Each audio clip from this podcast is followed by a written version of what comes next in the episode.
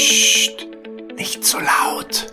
Ich versuche mich gerade still und heimlich aus dem Unternehmen zurückzuziehen. Das, was jetzt vielleicht lustig klingt und aussehen mag, ist ein riesiges Phänomen in der aktuellen Zeit, nämlich das Quiet Quitting, der stille Rückzug. Was das Ganze ist, wie es entsteht und vor allem auch, wie ich es als Unternehmen unterbinden kann. Darüber sprechen wir heute im BGM Podcast, der Podcast über betriebliches Gesundheitsmanagement für kleine und mittelständische Unternehmen. Mein Name ist Hannes Schröder. Seit 2001 wird inzwischen jährlich der sogenannte Gallup Engagement Index erhoben. Umgangssprachlich auch als die Gallup-Studie bekannt, wurde Ende 2022 ein weiteres Mal verschiedene Unternehmerinnen und Unternehmer beziehungsweise Arbeitnehmerinnen und Arbeitnehmer befragt und ja, die Ergebnisse sind wieder einmal erschreckend, nämlich 18 Prozent aller Befragten haben bereits innerlich gekündigt. Sie sind also noch ja physisch an ihrem Arbeitsplatz vorhanden, aber das Engagement, die Leistungsbereitschaft, die Motivation und auch vor allem die Verbundenheit mit dem eigenen Unternehmen ist nicht mehr vorhanden. Er wird nach dem Prinzip gearbeitet, sichern und weitersuchen. Man ist also auf dem Abstand, auf dem Absprung und zieht sich immer mehr auch aus der Arbeit zurück und äh, ja, hat innerlich einfach abgeschlossen, hat gekündigt. 18 Prozent bedeutet so ziemlich jeder fünfte Arbeitnehmende. Und ich persönlich finde das völlig verheerend und erschreckend, ähm, weil jemand, der innerlich gekündigt hat, der bringt einfach nicht mehr die Leistung, der ist auch meistens nicht mehr im Kundenumgang ähm, so oberstfreundlich aufgestellt und dementsprechend müssen wir als Unternehmen einfach etwas dagegen tun, um entweder diejenigen, die schon innerlich gekündigt haben, ja letzten Endes zur Adoption freizugeben so dass sie woanders eine berufliche Heimat finden, äh, die sie glücklich machen, oder eben auch gar nicht erst es so weit kommen zu lassen. Denn grundsätzlich kann man ja erstmal davon ausgehen, dass jeder Mitarbeitende, wenn er irgendwann in deinem Unternehmen anfängt, motiviert ist. Und unsere Aufgabe als Führungskräfte, als Unternehmensleiter ist es definitiv, diese Motivation aufrechtzuerhalten. Doch gucken wir erstmal, was passiert denn eigentlich bei dieser innerlichen Kündigung, bei diesem stillen Rückzug. Das Phänomen wird eben ähm, ja umgangssprachlich inzwischen als Quiet Quitting bezeichnet und die Mitarbeiter ziehen sich dabei aus ihren Aufgaben immer mehr zurück. Die Aufgaben werden liegen gelassen, werden nicht mehr so bearbeitet. Gerade auch durch die Corona-Pandemie wurde dieses Phänomen noch mal ein Stück stärker begünstigt.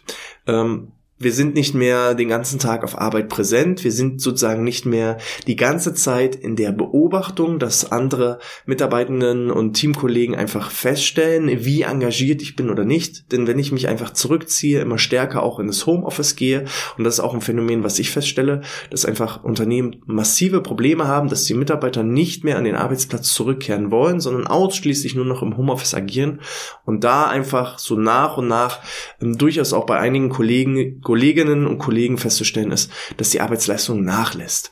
Und das ist auf jeden Fall so ein erstes Indiz dafür. Ich bin jetzt kein Verfechter davon, der sagt, äh, Homeoffice ist pauschal schlecht. Nein, es gibt total viele Mitarbeiter und Mitarbeiterinnen, die äh, sehr, sehr viel produktiver sind im Homeoffice. Ich selber mache das auch, wenn ich konzentriert arbeiten möchte, dass ich mich aus dem Team, aus dem Kundenverkehr herausziehe und dann eher, ja, in meinem stillen Kämmerlein die Aufgaben, die liegen geblieben sind, abarbeite aber gerade diejenigen, die also schon abgeschlossen haben, innerlich gekündigt haben, wenn die jetzt zusätzlich auch noch ähm, ins Homeoffice gehen, dann ist es fast schon vorprogrammiert, dass die Leistungsfähigkeit einfach noch stärker abnimmt.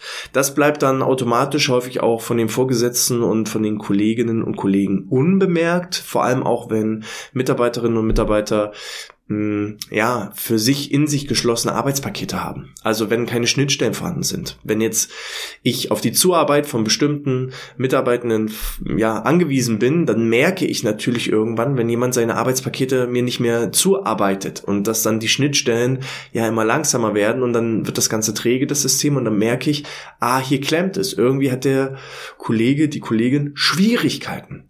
Das merke ich aber nicht, wenn praktisch jemand seinen eigenen Aufgabenbereich hat und keine Schnittstellen vorhanden sind. Und dann bleibt das tatsächlich häufig komplett unbemerkt. Dann wird sich tagsüber mit anderen Dingen beschäftigt. Man äh, überlegt, äh, wie kann ich irgendwie die Zeit rumbringen, weil das Thema Langeweile, Unterforderung führt dann halt auch häufig dazu, dass ich mich ablenken lasse und dass ich mich mit anderen Dingen beschäftige, aber nicht mit den Aufgaben, die eigentlich auf der Agenda stehen. Das führt natürlich zu einer sinkenden Produktivität. Das führt auch gerade, wenn es dann äh, ja bemerkt wird oder wenn Schnittstellen auch vorhanden sind, dann führt das auch langfristig gesehen zu einer schlechten Kommunikation, einer schlechten Teamstimmung, ein schlechtes Arbeitsklima. Und wenn sich immer mehr Kollegen dann sozusagen still und heimlich zurückziehen und auch ins Homeoffice zurückziehen, ja, dann hat man irgendwo so ein Ungerechtigkeitsgefühl und selbst die High-Performer, die vorher abgeliefert haben, die fangen dann eben an, auch Frust aufzubauen, demotiviert zu werden und vielleicht in ein gleiches System reinzukommen. Und das ist das Gefährliche bei diesem ähm, ja, Quiet Quitting Phänomen, dass nicht ein Dominoeffekt entsteht. Wenn die ersten dann sozusagen das Unternehmen verlassen, dass ich dann auf einmal die ganzen Arbeitsaufgaben verteilen muss, ähm, dann kommt es gegebenenfalls zu Überforderungen, das ist nicht jeder gewohnt und kann auch dagegenhalten und ist psychisch widerstandsfähig dem gegenüber, so dass dann eben vielleicht nach und nach immer mehr Kolleginnen und Kollegen den innerlichen Rückzug, die innerliche Kündigung für sich aussprechen und sich nach anderem entsprechend äh, anderen Jobangeboten umschauen. Es entsteht dadurch ein Gefühl von Desinteresse und eben auch äh, das Thema so nach mir die Sinnflut. Mir ist dann irgendwann der Job egal, mir ist, sind die Kunden egal, ich habe keine Verbundenheit zum Unternehmen mehr, ich habe keine Verbundenheit zum Team mehr und wenn mir also meine Kolleginnen und Kollegen vollkommen egal sind, die Kunden, meine Projekte, der Arbeitgeber völlig egal sind, ja, dann habe ich innerlich gekündigt, dann habe ich abgeschlossen. Und das gilt es eben umzudrehen. Ist mir das selber auch schon passiert? Ich würde fast sagen, ja, also rückblickend betrachtet, die unter die Mitarbeiter, die unser Unternehmen verlassen haben. Ähm, letzten Endes könnte ich mir vorstellen, dass drei Mitarbeitenden ähm, ja innerlich gekündigt haben. Damals gab es wahrscheinlich diese, also damals war es zumindest noch nicht so in aller Munde, diese, dieses Phänomen des Quiet Quittings, des stillen Rückzugs. Aber ich habe drei unterschiedliche Situationen wahrgenommen, wo ich gemerkt habe, ähm, da haben wir einfach den Anschluss, den Kontakt an die Mitarbeiter irgendwie verloren und ähm, irgendwann gab es unbemerkterweise einfach diese Kündigung. Ähm, ich kann euch ja mal so die Situation beschreiben. Situation Nummer eins, die mir passiert war, ist, äh, dass wir so ein bisschen gemerkt haben, dass der Kollege immer unzufriedener wurde und auch, auch so auf Nachfragen, aber eher so oberflächliche Nachfragen, du Mensch, ist alles gut bei dir? Reagierte er eher so gereizt und sagte, ja, na klar, ist alles gut, fragt mich nicht ständig, äh, lass mich in Ruhe, wenn irgendwas ist, dann spreche ich schon mit euch. Also da merkt man schon so eine gewisse Gereiztheit. Das ist jetzt auch allerdings schon sehr, sehr, sehr lange her. Und äh, wir haben inzwischen hoffentlich ein bisschen dazugelernt. Aber äh, was war das Endergebnis von demjenigen? Ähm, das Endergebnis war, dass er eines Morgens, noch bevor alle anderen Kolleginnen und Kollegen im Büro war, selber ins Büro gefahren ist, dort seine Kündigung auf den Schreibtisch gelegt hat und zuzüglich zu der Kündigung auch noch direkt den Krankenschein für die nächsten vier Wochen, so dass er also still und heimlich gekündigt hat. Ähm, ja, ich als Geschäftsführer kam irgendwann auf Arbeit, habe den Brief gesehen, habe den, äh, ja, habe die Krankschreibung äh, gesehen und wusste, alles klar, da ist was schiefgegangen. Wir haben dann auch versucht, im Nachgang noch mit demjenigen ein Offboarding-Gespräch zu führen, nochmal das Ganze zu ergründen, warum, wieso, weshalb. Wir haben dann später einfach erfahren, dass er die komplette Branche gewechselt hat. Dass er gesagt hat, ich will nicht mehr in dem Bereich arbeiten. Das ist mir, es war damals eher so noch der klassische Physio- und Sportbereich. Das ist nicht mehr meine Branche, da fühle ich mich nicht mehr wohl. Und er hat sich dann in eine komplett andere Branche orientiert und hat nochmal eine neue Ausbildung angefangen. Aber er hat sich damals sozusagen nicht getraut, das offen auszusprechen, das offen zu kommunizieren. Da war einfach vielleicht auch das Vertrauensverhältnis nicht so vorhanden, wie es vielleicht auch sein könnte. Und ähm, so hat er den stillen Rückzug äh, vollzogen. Eine andere Variante ist einfach passiert im Rahmen einer Elternzeit, dass ähm, die Kollegin einfach in Elternzeit gegangen ist und ähm, nach der Elternzeit einfach auch dann die Kündigung eingereicht hat ähm, oder schon während der Elternzeit die Kündigung eingereicht hat. Man hat sie nie wieder gesehen. Ähm, es gab gab keinen Ausstand. Es war so ein bisschen schade. Also einfach, ja, da war auch dann ein Stadtwechsel, ein Umzug und äh, ein Jobwechsel mit dahinter. Ähm, das war auch, ich würde mal sagen, so ein bisschen das Thema Quiet Quitting, wo man vielleicht noch mehr hätte drüber reden können und, und Lösungen finden können. Aber okay, das ähm, war halt einfach so. Und die dritte Variante war keine ähm, Kündigung letzten Endes von Seiten des Mitarbeitenden, sondern wir haben irgendwann den Mitarbeitenden gekündigt, weil er offensichtlich und ich vermute auch im Nachgang absichtlich Dinge falsch gemacht hat. Ähm, das heißt, ähm, auch da in der Krankschreibung ähm, ständig zum Beispiel unterwegs war, selber Sport gemacht hat und äh, also es war offensichtlich, weshalb der die die, die Kollegin in dem Fall krankgeschrieben war und ähm, sie hat Dinge getan, was eigentlich ihre Arbeitsaufgabe gewesen wäre, in ihrer Freizeit während der Krankschreibung und hat das so offensichtlich gemacht, dass sie das sogar noch an Kolleginnen und Kollegen geschickt hat, in Social Media gepostet hat, ähm, so dass wir irgendwann einfach auch, weil, weil dadurch Frust entstanden ist. Die anderen Mitarbeitenden mussten dann sie natürlich vertreten und sehen, okay, ähm, die macht ja eigentlich das, was ihr Job wäre, aber sie sagt, sie kann ihren Job nicht machen, aber warum macht sie es jetzt äh, während ihrer Krankschreibung? Das funktioniert ja nicht. Und äh, dementsprechend gab es irgendwann Frust im Team und wir mussten da dann die Reißleine ziehen und auch hier war es dann so, dass ja die Mitarbeiterin dann ein, zwei Tage später dann auch schon ein anderes Jobangebot hatte und ähm, eher so das Gefühl entstanden ist, ähm, sie hat es provoziert. Sie wollte vielleicht nicht selber kündigen, weil es dann vielleicht, falls sie doch nicht den neuen Job bekommt, ähm, vielleicht auch gesperrt wird äh, beim Arbeitsamt oder ähnliches, sondern eher es provoziert hat, dass wir sie kündigen. Weil auch äh, zum Thema Kündigung dann im Nachgang gab es keine Reaktion von ihr. Also sonst ist ja so, dass es dann vielleicht noch mal irgendwie ja eine Aussprache gibt oder vielleicht sogar noch irgendwelche arbeitsrechtlichen Schritte eingeleitet werden. Aber bei ihr war das so: Alles klar, vielen Dank und äh, übrigens, ich bin dann demnächst woanders.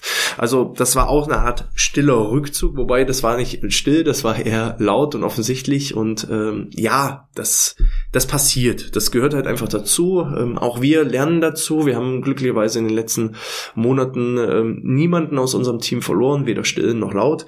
Und ähm, wie wir das machen, was wir auch dazugelernt haben, das würde ich jetzt gerne mit euch teilen. Denn äh, ähm, da gibt es aus meiner Sicht so drei unterschiedliche Ansätze. Ansatz Nummer eins ist es natürlich ein positives Arbeitsumfeld zu schaffen. Und positives Arbeitsumfeld meine ich natürlich auch, ja, positive Menschen sind gerne auch mit positiven Menschen zusammen. Und gesellige Menschen sind auch wirklich mit geselligen Menschen gerne zusammen. Und habe ich dann eher jemanden, der ja so, so Einsiedlerkrebs ist und sich dann eben auch einigelt im Homeoffice, ähm, äh, im Team einigelt, also nicht einigelt, vom Team abkapselt und immer weiter zurückzieht, dann passt das irgendwie nicht und dann merkt man das relativ schnell. Und ähm, bei uns im Team würde es wahrscheinlich relativ schnell auffallen, wenn jemand nicht mehr die Leistung bringt oder bringen kann, äh, die wir von ihm auch erwarten und die er auch imstande wäre zu leisten. Ähm, da ist es einfach halt wichtig, so gegenseitigen Respekt aufzubauen, gegenseitiges Vertrauensverhältnis aufzubauen, vor allem auch eine offene Kultur zu leisten. Also es hat ja auch seine Gründe. Wenn jemand innerlich kündigt, das ist ja nicht nur die Schuld des Mitarbeitenden, sondern die Schuld liegt ja auch insbesondere dann beim Unternehmen, bei den Aufgabengebieten, beim, beim Vorgesetzten. Also es hat ja irgendwelche Gründe. Und da von vornherein auf eine, eine offene Feedback-Kultur zu entwickeln, eine offene Kritik Kultur. Kritik geht ja auch immer an beide Seiten und Kritik ist das beste Geschenk. Was ist, was Kritik ist sozusagen das, das Frühstück der Champions, weil nur wenn ich selber den Willen habe, mich immer wieder weiterzuentwickeln, vorwärts zu kommen, Dinge zu verändern, dann äh, ja schaffe ich einfach auch die Basis, damit auch die Mitarbeitenden in Unzufriedenheitssituationen das auch laut aussprechen können. Und das ist, glaube ich, ein Punkt, wo es bei den meisten scheitert, dass Mitarbeiter unzufrieden sind und eher das Gefühl haben, wenn sie jetzt ihre Unzufriedenheit aussprechen, dann haben sie ja mit Nachteilen, mit Konsequenzen zu rechnen. Und ich kann das auch komplett nachvollziehen. Nicht jedes Arbeitsumfeld ist so positiv, dass man sagt, äh, du Chef, ganz ehrlich, das und das war total Mist oder die Aufgabe, die finde ich nicht toll oder das will ich nicht machen. Das traut sich nicht jeder. Wenn ich aber so eine Kultur schaffe, dann ähm, hat das nur Mehrwerte für beide Seiten. Also es bringt mir ja auch als Arbeitgeber nichts, wenn ich lauter unzufriedene Mitarbeiter beschäftige, wenn ich Dinge falsch mache, unbewusst falsch mache und sie nicht wahrnehme, sondern ich bin ja glücklich, wenn mir jemand Feedback gibt und ich identifiziere, welche Dinge ich falsch mache, um dann darauf zu reagieren und Dinge anzupassen. Und da brauche ich einfach eine Vertrauenskultur, eine offene Feedbackkultur. Ähm, regelmäßige Mitarbeiterbefragungen sind auch ein, eine Möglichkeit. Hier kann ich auch gerade am Anfang, wenn ihr das jetzt hört und sagt, naja, klingt alles schön, aber wir haben noch nicht diese Vertrauensbasis, wir haben noch nicht diese Kultur. Okay, dann startet beispielsweise mit einer Mitarbeiterbefragung, die auch anonym ist, so dass jeder auch den Schutz hat und reagiert auch darauf. Macht nicht nur eine Mitarbeiterbefragung, stellt fest, was alles doof läuft, sondern entwickelt daraus Handlungsmöglichkeiten, entwickelt daraus Lösungen, um entsprechend entgegenzuwirken. Und das muss zügig gehen. Nicht erst irgendwie die Befragung dauert acht Wochen, dann brauche ich nochmal vier Monate, um die Befragung auszuwerten und dann nochmal sechs Monate, um die Maßnahmen umzusetzen. Ja, bis dahin haben die, die unzufrieden waren, gekündigt sondern ihr müsst einfach sogenannte Quick Wins produzieren. In jeder Befragung, die ihr durchführt, sofort auswerten, so schnell wie möglich, wie es geht, auswerten, dann transparent die Ergebnisse präsentieren, im Führungskreis präsentieren, dass alle dahingehend sensibilisiert sind, aber auch gegenüber den Mitarbeitenden sensibilisieren und dabei nichts schönreden. Das heißt ja immer so schön, glaube keine Statistik, die du nicht selbst gefälscht hast, sondern präsentiert nach Möglichkeit alle Ergebnisse komplett transparent und sprecht vor allem auch die negativen Dinge an. Wenn da drinnen steht, mein Chef ist doof, dann solltet ihr als Chef da vorne stehen und sagen, ey, hier hat mir mal jemand konstruktives Feedback gegeben. Jetzt würde mich mal interessieren, wenn da drin steht, mein Chef ist doof, was genau ist doof? Weil ich mir nicht vorstellen kann, dass alles an mir doof ist, sondern sagt mir bitte klipp und klar, was ist doof, was muss ich verändern, was kann ich anpassen. Und wenn dann die Mitarbeiter sofort merken, da weht jetzt auch ein anderer Wind, man ist bereit, sich zu verändern, man äh, entwickelt Lösungen daraus, dann dreht sich das auch ganz, ganz schnell von dieser innerlichen Kündigung, dass man sagt, okay, komm, jeder Mensch kann sich verändern. Ich gebe mal eine zweite Chance. Vielleicht ist ja doch nicht so schlimm, wie ich dachte. Ich probiere das nochmal. Das ist eine Möglichkeit. Ähm, die Offenheit für neue Ideen. Ne? Nicht nur die eigenen Ideen als Geschäftsführer, als Führungskraft sind die besten, sondern die beste Idee, egal von wem sie kommt, egal vom Auszubildenden, vom Studierenden, von der Fachkraft, von der Führungskraft, die beste Idee ist die beste Idee. Und dementsprechend seid offen für neue Ideen. Seid offen für Veränderungen. Nichts ist so beständig wie die Veränderung. In der heutigen Zeit, wer eben nach dem Motto agiert, ja, das haben wir schon immer so gemacht der ist halt ganz schnell weg vom Fenster und dementsprechend seid da offen für neue Ideen. Lasst auch die Mitarbeiter sich einbringen, lasst sie die neuen Ideen umsetzen und dann entsteht auch neue Motivation. Eigene Projekte, eigene Ideen umzusetzen, das schafft einfach unglaublich viel Energie. Dann, äh, ja, der, der Wunsch und Wille nach gemeinsamer Weiterentwicklung. Wer eben versucht, den Status quo zu halten, unternehmerisches Handeln, Unternehmertum ist wie in so einem Fluss schwimmen. Wenn ich in einem Fluss sage, ich will auf der Stelle bleiben, ich will das Ergebnis, was ich jetzt habe, sichern, dann muss ich zumindest in einem gewissen Takt schwimmen. Will ich noch mich weiterentwickeln, will ich im Fluss vorwärts kommen, dann muss ich richtig Energie reinbringen. Und wenn ich sage, ich lasse einfach alles so wie es ist, ich lasse mich treiben, dann gehe ich immer weiter zurück. Dann verliere ich den Anschluss. Und das ist halt ganz, ganz wichtig lebenslanges Lernen, ständige Bereitschaft zur Weiterentwicklung, stellt euren Mitarbeitenden Weiterbildungsplattformen oder ähnliches zur Verfügung, investiert, also aus meiner Sicht, Bildung hat die höchste Rendite und äh, dementsprechend fördert das gibt auch da den Mitarbeitenden die das Feedback, dass wenn sie sich weiterentwickeln wollen, wenn sie Weiterbildung machen wollen, also es gibt nichts Schöneres, als wenn Mitarbeiter von sich aus intrinsisch mit Weiterbildungsvorschlägen kommen. Was will ich denn mehr? Anstatt jemanden zu einer Weiterbildung zu zwingen, ich äh, halte ja viele Vorträge und wir machen fast alle Vorträge ausschließlich auf freiwilliger Basis, weil ich kann es mir schenken, Leuten etwas erklären zu wollen, die gar keine Lust darauf haben, die dann nur in diesem Seminar oder Vortrag sitzen, weil sie da sitzen müssen, weil es ein Weiterbildungszwang ist. Das bringt den Mitarbeiter nicht weiter, das bringt den Referenten nicht weiter und das bringt auch das Unternehmen nicht weiter. Lieber eher auf intrinsischer Motivation.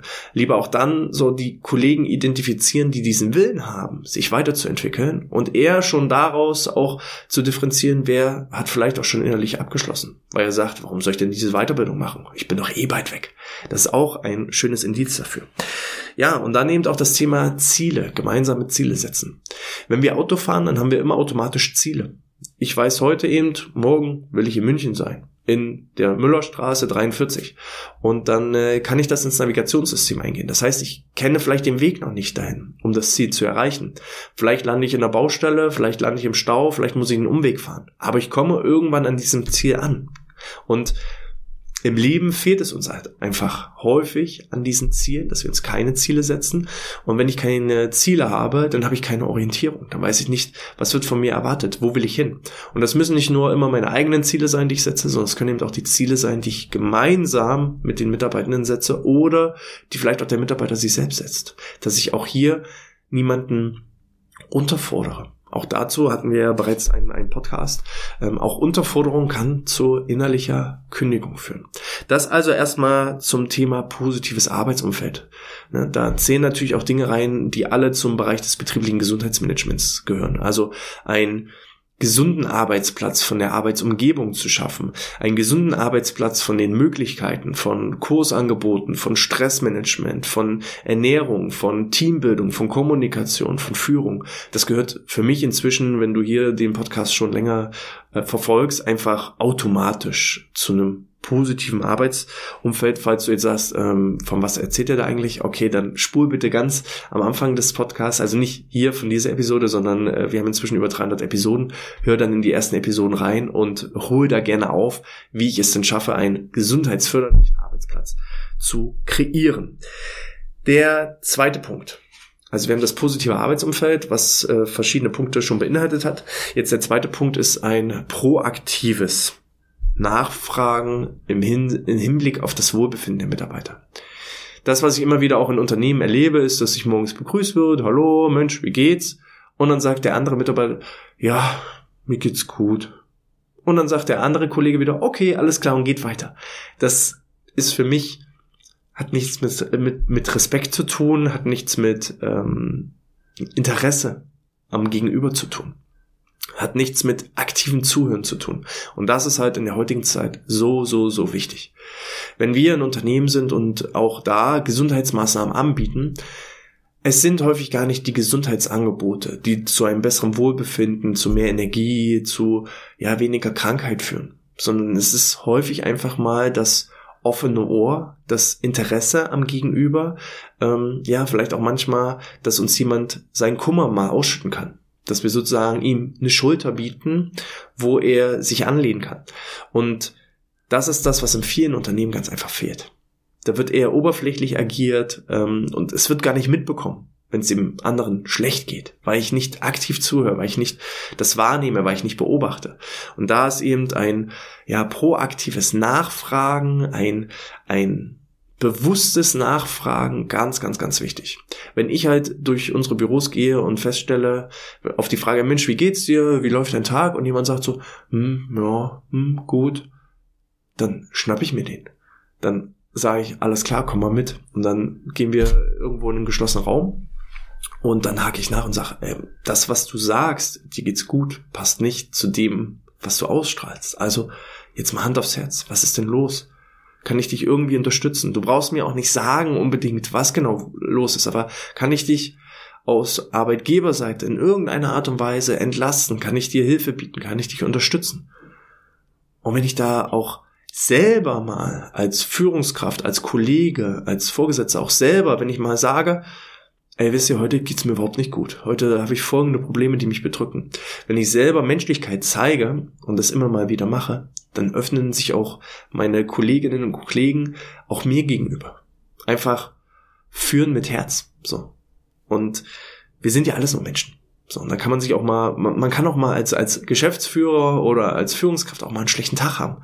Oder auch mal keine Lust haben. Und dann ist es auch vollkommen in Ordnung, wenn man das, das macht einen einfach nur authentisch. Wenn man das auch dann mal ausspricht. Und wenn ich das tue, dann, so wie es in den Wald hineinruft, so kommt es auch häufig zurück. So, also Thema ist Kommunikation, Kommunikation, Kommunikation. Wir hatten schon sehr, sehr viele Podcasts zum Thema Kommunikation und warum? Weil das das Hauptproblem ist in den meisten Unternehmen. Die meisten Unternehmen, und da nehme ich uns selber auch nicht raus. Also auch wir haben jeden Tag immer wieder Dinge, wo wir aneinander vorbeireden, wo wir besser kommunizieren können. Ähm, das ist das Hauptthema. Die meisten Unternehmen haben gar kein Gesundheitsproblem, die meisten Unternehmen haben ein Kommunikationsproblem. Und wenn wir die Zusammenarbeit mit Unternehmen beginnen, dann ist es häufig gar nicht erst, dass wir Themen wie Bewegung, Ernährung oder Stress behandeln, sondern wir müssen meistens erstmal die Basis schaffen. Durch Kommunikation, durch Teambildung, durch Führungskräftesensibilisierung müssen wir erstmal wieder die Basis schaffen, dass die Leute überhaupt Lust haben, gemeinsam etwas zu tun.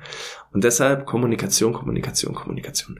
Hinterfrage dich als Führungskraft jeden Tag, wie kann ich eine bessere Führungskraft werden? Wie kann ich besser kommunizieren? Wie kann ich meine Leute besser erreichen? Wie kann ich sie besser motivieren? Und wenn du dir solche Fragen stellst, jeden Tag, dann kommst du früher oder später auf die richtigen Antworten. Dann ähm, eben ja, Gefühle erkennen, nachhaken, da haben wir schon drüber gesprochen. Dann das Thema ähm, Zusammenfinden, regelmäßige Teammeetings, regelmäßige Einzelgespräche.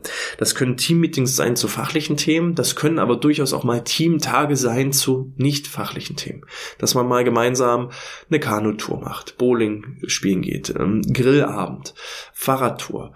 Und das ist auch wieder so ein Punkt, was ich immer wieder feststelle. Da werden richtig, richtig gute Sommerfeste jetzt im Sommer oder Weihnachtsfeiern von den Unternehmen auf die Beine gestellt und von 300 Mitarbeitern kommen dann 50 wo ich mich dann frage, was ist los mit euch? Was, was, was läuft da schief? Also, da muss es einfach in, wenn ich ein Sommerfest und eine Weihnachtsfeier mache, das sind zwei Tage im Jahr von 365 Tagen im Jahr. Da muss ich 363 Tage im Jahr gefühlt so viel falsch machen, dass dann eben bei solchen Festivitäten nur ein Bruchteil der Belegschaft, teilweise nur 10 oder 15 Prozent der Belegschaft kommen. Äh, erschreckend und bedeutet für mich, da sind ganz, ganz viele dabei, die keine Identifikation mehr mit dem Unternehmen haben, die keine Identifikation mit ihrem Team haben, die eigentlich nur noch ihren Job machen und darauf warten, ein besseres Angebot zu bekommen. Und davon dann High Performance zu erwarten und sensationelle, außergewöhnliche Ergebnisse. Schwierig. Wage ich zu bezweifeln ähm, Bewusstsein auch über den stillen Rückzug erstmal zu entwickeln. Also jeder, der jetzt diese Episode hört oder sieht und der Meinung ist, oh, das sind interessante Themen, so habe ich ja noch nie darüber nachgedacht, da sind auch ein paar spannende Lösungen mit bei, schickt es gerne weiter, schickt es weiter an eure Kolleginnen und Kollegen, schickt es weiter an eure Führungskräfte, an die Geschäftsleitung, weil sobald ihr ein Bewusstsein habt über den stillen Rückzug, sobald du jetzt weißt, was Quiet Quitting ist, wie das entsteht und was ich dagegen tun kann, dann achtest du ganz anders auf dein Kollegenumfeld. Und wenn du jetzt feststellst, oh, jeder Fünfte hat innerlich gekündigt, dann fängst du an, so zu reflektieren, wer könnte das denn sein?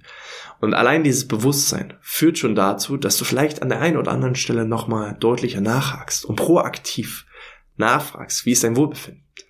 Oder eben dir auch Lösungen und Wege überlegst, um eine bessere Teamstimmung, eine bessere Kommunikation, ein besseres Arbeitsumfeld in die Wege zu leiten. Da ist schon mal erstmal überhaupt das Bewusstsein ganz, ganz wichtig. Dann äh, das Thema auch Homeoffice. Wie gehe ich ähm, mit Homeoffice um? So wie ich jetzt vielleicht die Mittagspause habe, was bei uns zum Beispiel auch so ein wichtiges Ritual ist, immer eine gemeinsame Mittagspause oder auch Einzelgespräche, da machen wir häufig so ein Walk and Talk, dass äh, ein Einzelgespräch nicht immer nur auch in den geschlossenen vier Wänden stattfinden muss, sondern dass wir einfach auch mal spazieren gehen. Das löst die Atmosphäre, das macht alles ein bisschen freier, das führt zu mehr Durchblutung. Also einfach spazieren gehen mit demjenigen, so Walk and Talk. Ähm, man ist dann auch in einer geschützten Atmosphäre, es hört niemand zu, äh, auch nicht im Nachbarbüro Büro und das ist auf jeden Fall eine Empfehlung, die man machen kann. Aber nochmal zurück zum Thema Homeoffice. Auch so eine digitale Mittagspause oder eine digitale Kaffeepause kann ich durchaus routinemäßig in meinen Tagesablauf mit einplanen. Wenn ich sowieso im Mittagsraum bin, mit all den Kollegen, die auch Ort sind, warum nicht auch diejenigen aus dem Homeoffice mit dazu nehmen? Und nochmal hier der wichtige Hinweis, Homeoffice alleine ist nicht das Problem sondern dass die Mitarbeiter isoliert sind, dass sie abgekoppelt sind. Das ist das Problem. Und ich muss einfach auch hier irgendwie ein Teamgefühl, Wir-Gefühl schaffen. Auch das kann ich mit Gesundheitsaktionen machen. So eine digitale bewegte Pause, die ich dann hybrid mache. Für die, die vor Ort sind, mache ich sie vor Ort und die anderen werden digital dazu, dazu geschaltet. Und dann entstehen Witze, dann lacht man darüber, dann entstehen auch Insider und das schafft Verbundenheit. Manchmal ist es so, dass ich mit meinen Kolleginnen und Kollegen äh, bloß so ein Wort erwähnen muss und das ist so ein Insider und da lacht man drüber und das schafft einfach so Gemeinsamkeiten. Das erstmal so zu dem Thema proaktiv. Das Wohlbefinden steuern, das Wohlbefinden nachfragen. Dann der dritte wichtige Punkt ist das Thema Onboarding. Weil wie schon erwähnt, am Anfang sind Mitarbeiter ja motiviert. Ich gehe immer davon aus, dass wenn ein Mitarbeiter seinen Arbeitsvertrag unterschreibt, dann macht er das nicht unter Zwang oder weil er dazu genötigt wurde oder weil er versklavt ist. Nein, sondern jeder unterschreibt ja einen Arbeitsvertrag erstmal intrinsisch motiviert. Er hofft auf das Beste, er hat gewisse Vorstellungen, Erwartungen an den neuen Arbeitgeber. Sonst, wenn er schon von Anfang an ja einen Bauchkrummeln hätte, dann macht er es wahrscheinlich nicht. Nicht in der heutigen Zeit, wo es einfach Unmengen an Jobs gibt und verschiedenen Jobangeboten. Wenn ich aber ähm, erstmal so weit geschafft habe, dass dass einer sich dazu ja verpflichtet, sein Engagement bei mir ähm, sozusagen unterschreibt und startet, gehe ich davon aus, dass er erstmal zu Beginn motiviert ist. Und meine Aufgabe als Führungskraft, als Geschäftsführer, als Teammitglied ist es einfach, diese Motivation aufrechtzuerhalten. Beim Thema Onboarding ist es wichtig, nicht das Onboarding von jemandem durchführen zu lassen, der bereits innerlich gekündigt hat. Das heißt, ein neuer Mitarbeiter fängt an, und die Einarbeitung passiert von einem anderen Kollegen. Nehmt niemals den Kollegen, der vielleicht sogar auch schon gekündigt hat. Weil manchmal ist es ja so, man stellt jemand Neues ein und jemand anderes verlässt das Unternehmen. Und der, der das Unternehmen verlässt, der arbeitet jetzt den ein, weil es war halt sein Job, ähm, der bereits eben, also der, der gekündigt hat, arbeitet den ein, der jetzt neu seinen Arbeitsplatz übernehmen soll. Macht das nicht, weil die Motivation, ähm, ja, manchmal ist auch irgendwo dann so ein, so ein, unwohles Gefühl, beziehungsweise vielleicht ist auch irgendwo Wut oder Hass. So, und dann von demjenigen, der da schon negativ gegenüber dem Unternehmen drauf eingestellt ist, also der vielleicht schon eine le schlechte Leistungsbereitschaft, ein schlechtes Engagement hat, der soll jetzt das jemandem Neues erklären? Ah, das ist, pff, das wäre wie als wenn die Ex-Freundin äh, ja der neuen Freundin erklärt, wie man denn richtig jetzt mit dem Partner umzugehen hat. Das, das funktioniert nicht. Also aus meiner Sicht schwierig. Bereitet lieber ein Onboarding umfassend vor. Vielleicht könnt ihr es auch irgendwo standardisieren. Weil auch, auch das ist ein Erkenntnis, was, was ich in den letzten Jahren gewonnen habe. Beim ersten Mal, als ich einen Mitarbeiter eingearbeitet habe, habe ich mir total viel Zeit gegeben und genommen und habe das total gut vorbereitet. Und beim zweiten Mal war das dann schon ein bisschen weniger, weil da kam dann schon eine gewisse Routine rein. Und beim zehnten Mitarbeiter, den ich eingearbeitet habe, den habe ich nur noch einen Bruchteil von dem erklärt, was ich dem ersten erklärt habe, weil für mich war das irgendwann alles selbstverständlich. Ich hatte ja das Wissen. Und dass ich dann eben sage, ja, das musst du hier und da und dort machen, das war alles viel zu oberflächlich und für mich halt vollkommen klar, aber für den neuen Mitarbeiter eben nicht.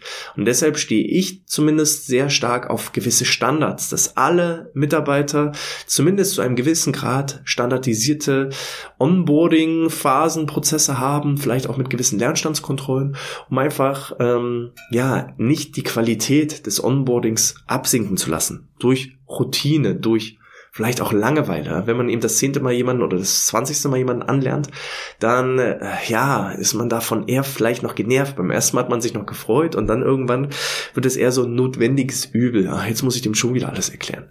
Man will ja nicht immer das Gleiche erzählen. Dann äh, gerade auch in der Anfangszeit ein regelmäßiges Feedback. Durchaus auch in der ersten Woche, nach der ersten Woche, nach der zweiten Woche, nach der dritten Woche. Also jede Woche wenigstens einmal sich zusammenzusetzen und sagen, okay, was ist dir aufgefallen? Und ganz ehrlich, auch auch diejenigen, die neu anfangen. Ähm, du bist noch nicht betriebsblind, sag mir doch mal bitte, was können wir als Unternehmen noch besser machen? Das zeugt zumindest gleich am Anfang von einer Offenheit, dass ich auch als Chef bereit bin, Fehler zu erkennen, Fehler zu identifizieren und Fehler auch auszumerzen. Dass wenn eben jemand sagt, ah Mensch, warum machten ihr das so und so, nicht zu sagen, ja, weil wir das schon immer so machen, sondern entweder zu erklären, was wirklich auch für einen Sinn und Zweck dahinter steht. Und wenn ich da keine Erklärung finde, dann sollte ich mich selbst ganz stark hinterfragen. Ähm, Tandemprogramme, Patenprogramme, Mentorenprogramme kann man alles machen. Also ich würde da so ein bisschen unterscheiden zwischen einem Mentorenprogramm. Mentor bedeutet für mich eher jemand, der schon weiter ist, jemand, der vielleicht auch als Vorgesetzter agiert und ähm, dann denjenigen einarbeitet. Das ist eher eine Art Mentorenprogramm. Also wenn du fachliche Fragen hast oder irgendwie Unterstützung brauchst, dann wende dich an deinen Mentoren. Und ansonsten gibt es vielleicht noch einen Paten, jemand, der vom Job her auf gleicher Hierarchieebene arbeitet und ähm, wo man nicht nicht so dieses von oben herabgeführt hat. Man traut sich ja manchmal nicht, seinen Vorgesetzten irgendwie mit den eigenen Problemen zu, zu belästigen, dass man dann jemanden mit an der Hand hat, der einem einfach so diese ungeschriebenen Gesetze erklärt, der einem einfach sagt, du pass auf, ähm, hier an dem Tisch, äh, da sitzt Person A, da sitzt Person B, aber hier kannst du dich hinsetzen, der Stuhl ist immer frei. Oder ähm, wenn du eine Tasse Kaffee nimmst, bitte nimm nicht diese Tasse und diese Tasse und diese Tasse, die sind bereits vergeben. Die anderen drei Tassen, die da drinnen stehen, die kannst du nehmen.